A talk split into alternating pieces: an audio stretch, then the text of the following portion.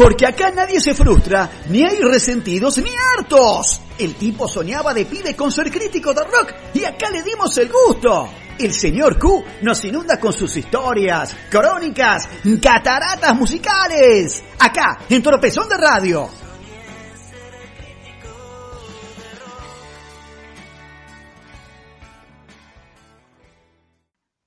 Buenas noches, Marcelo. Buenas noches, Pablo. Buenas noches, queridos radioescuchas.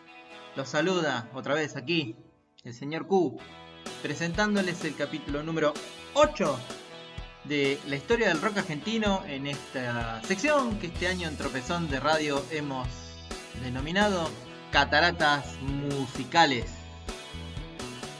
Bien, en este capítulo vamos a dedicarnos a contar la historia de uno de los grupos más grandes de la historia del rock argentino, desde mi punto de vista, uno que está ahí en el podio, con Cerú, con Soda Stereo, y es, eh, bueno, es un grupo más de los tantos que formó durante la década del 70 nuestro querido llamado Luis Alberto Espineta. Así que bueno, esta noche vamos a hablar de Invisible.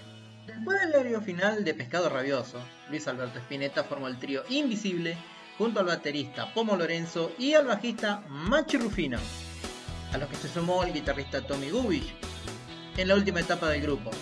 Entre 1974 y 1976, Invisible grabó tres discos que conforman un corpus musical extraordinario. Las razones son varias. La primera radica en el nivel musical superlativo del ensamble. La base rítmica de Pomo y Machi se había consolidado a lo largo de 1973 en la que fue la mejor formación de Papos Blues. Recuerdenlo que hace un par de capítulos venimos hablando de las idas y venidas de los pases de músicos de banda de Papo a banda de Pineta y viceversa. Esa base de Pomo y Machi era una máquina de alta precisión, flexible y contundente, capaz de rockear con fiereza sobre métricas intrincadas. Y Spinetta estaba escribiendo su propio manual de estilo, que lo convertiría en uno de los guitarristas más personales del rock argentino. La segunda se sostiene en la capacidad del grupo para crear una, música radicalmente original, en que las influencias se disuelven hasta volverse irreconocibles, diría. Y ahora les explico el porqué.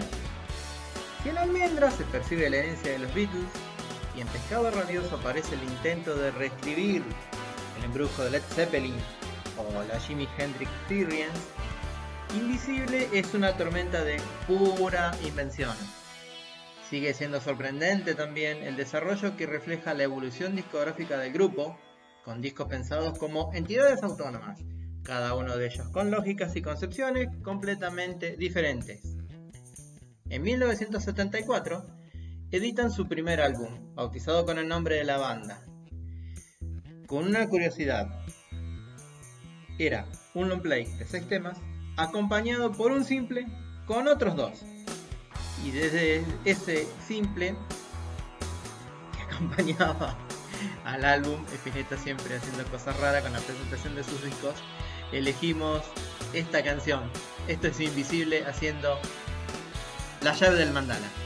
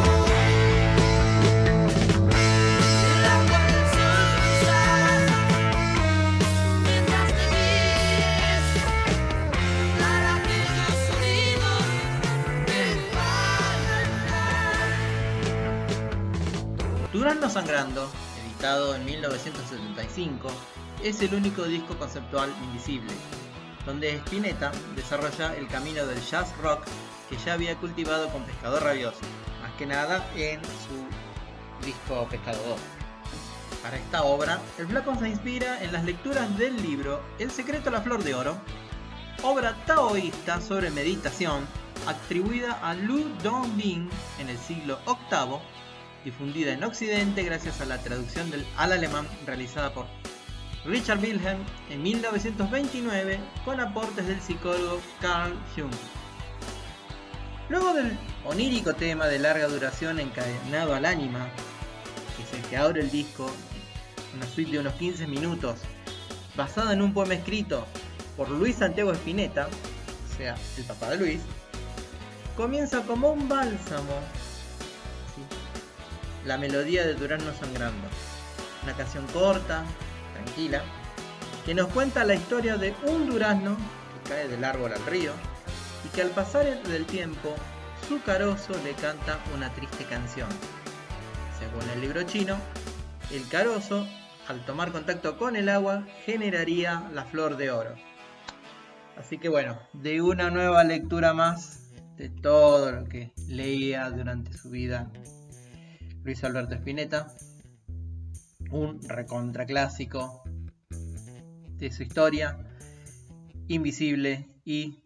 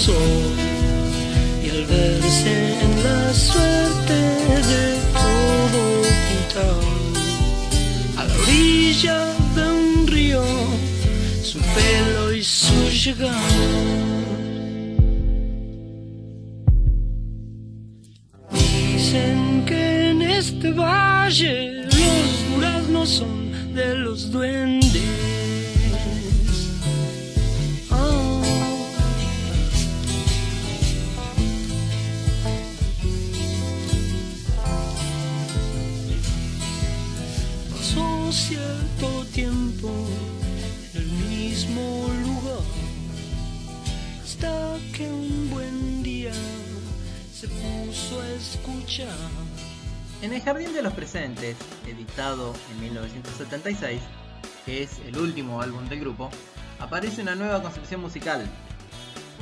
La primer clave la da el cambio en el esquema compositivo de Spinetta, que se centra en canciones más breves, con menos espacio para la experimentación formal.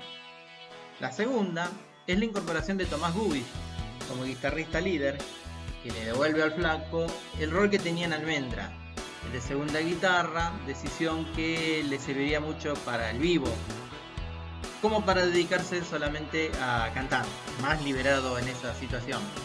La tercera clave es el acercamiento que tiene el flaco al tango. En su lírica, como en el anillo del Capitán Beto, en su imagería porteña de Gardel, el Café, Los Malbones, River Plate, y en su música con las intervenciones de los bandoneonistas, Rodolfo Mederos y Juan José Mossalini en dos temas claves del disco.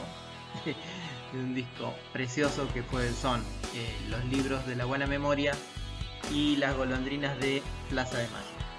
El tema que vamos a escuchar para rememorar este disco es uno que en algún viejo reportaje del flaco en Rolling Stone dijo que era una de sus canciones favoritas, que si bien no era de las más conocidas, este disco. Eh, siempre le gustó mucho y bueno, tiene un, aporte fundamental, aparte de sintetizadores por parte de Gustavo Moreto, que en ese momento era tecladista de Vida.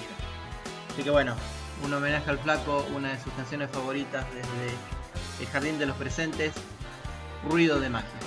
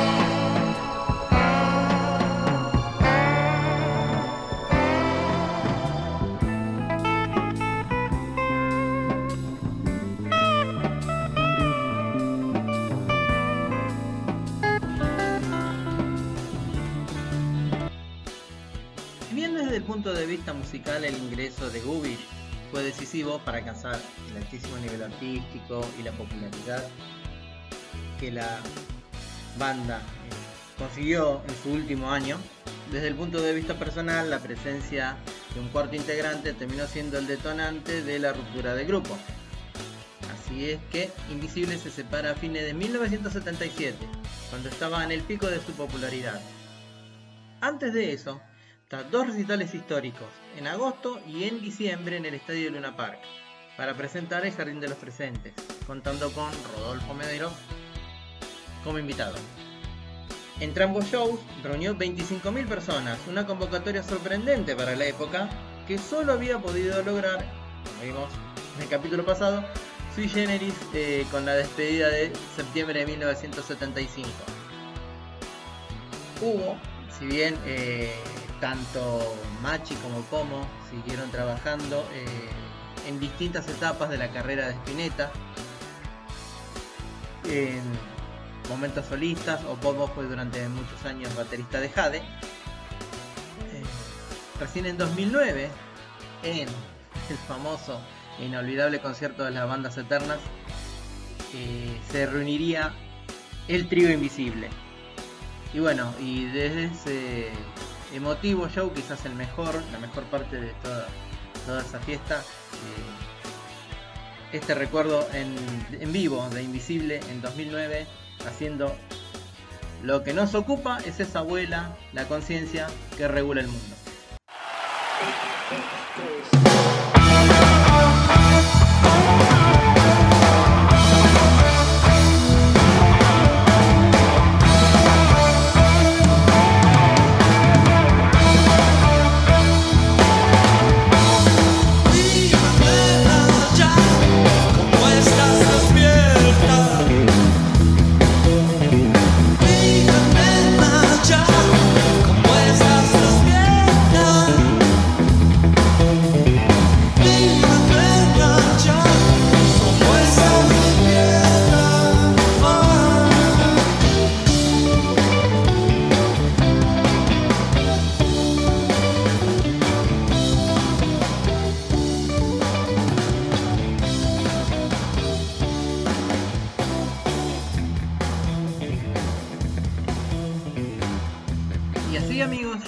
Al final del capítulo número 8 de la historia del rock argentino, aquí en Cataratas Musicales para Tropezón de Radio, dedicado a esa gran banda llamada Invisible.